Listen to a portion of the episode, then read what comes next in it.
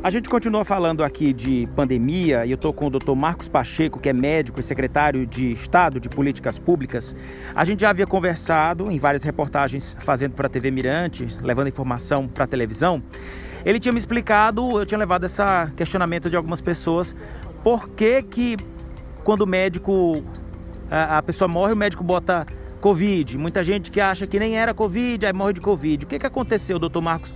As pessoas aumentaram a quantidade de mortes por, por síndromes respiratórias agudas. O que, que aconteceu? De fato, havia esse descontrole ou não?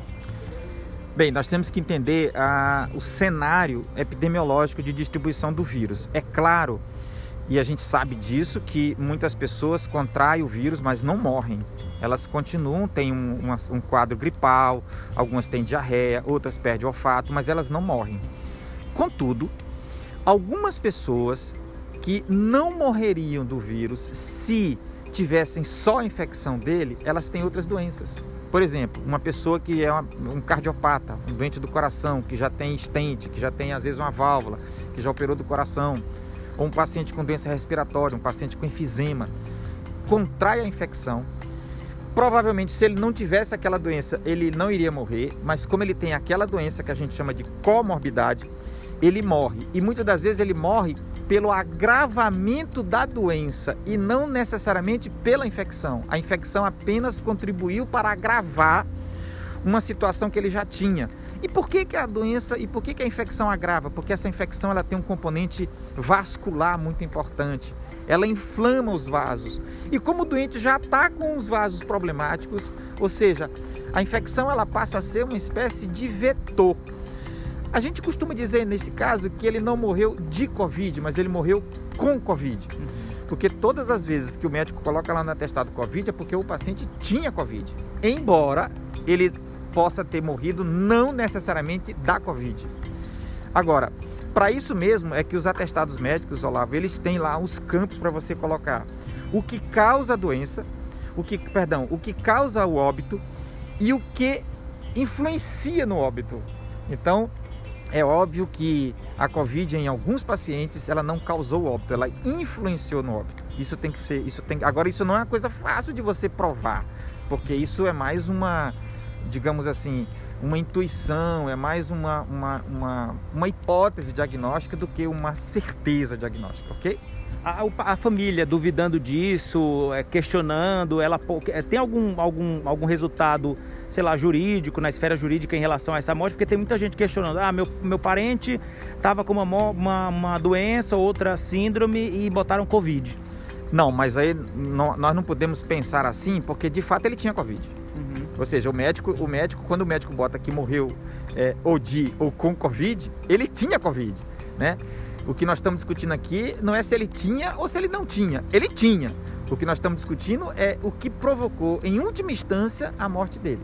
Isso é outra, isso, essa é outra esfera, é uma esfera mais assim, é, digamos, mais clínica do que jurídica.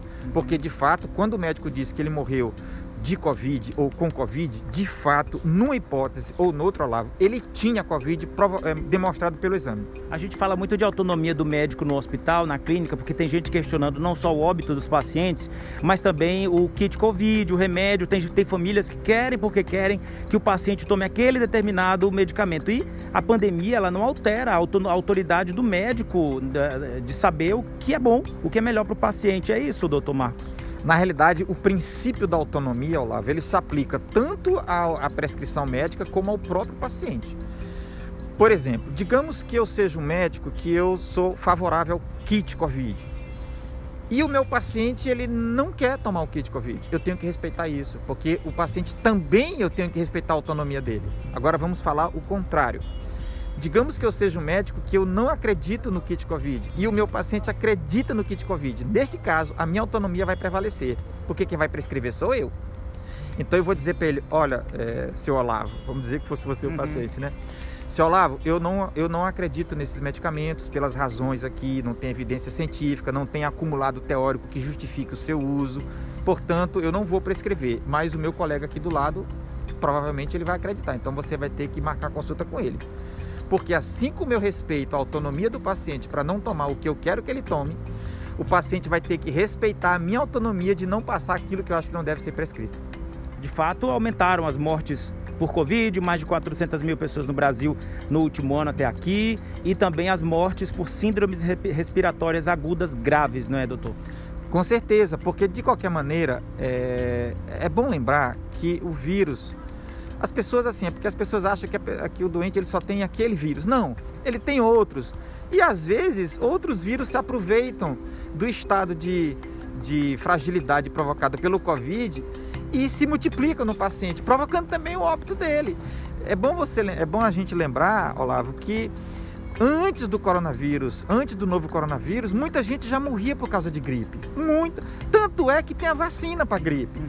E aquela vacina para gripe não é só para H1N1, pega também outros vírus. Então, assim, outros micro-organismos. Então, veja, os, os micro-organismos eles não vêm isolados, eles sempre vêm com colegas, com outros colegas aqui, entre aspas, obviamente, uhum. com outros micro, com micro, outros micro-organismos, e aí se aproveitam da fragilidade do paciente. Por isso que quando o paciente está internado com pneumonia, que é suspeita de pneumonia viral e não bacteriana, o médico pede um exame chamado painel viral.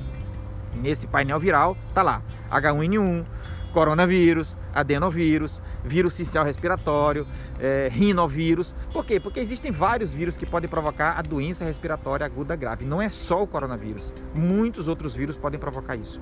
Maravilha, obrigado pelos esclarecimentos. Doutor Marcos Pacheco, médico e secretário de Estado de Políticas Públicas, está sempre nos ajudando aqui no meu podcast e também com a gente na televisão sempre. Obrigado, viu? Um abraço, um abraço.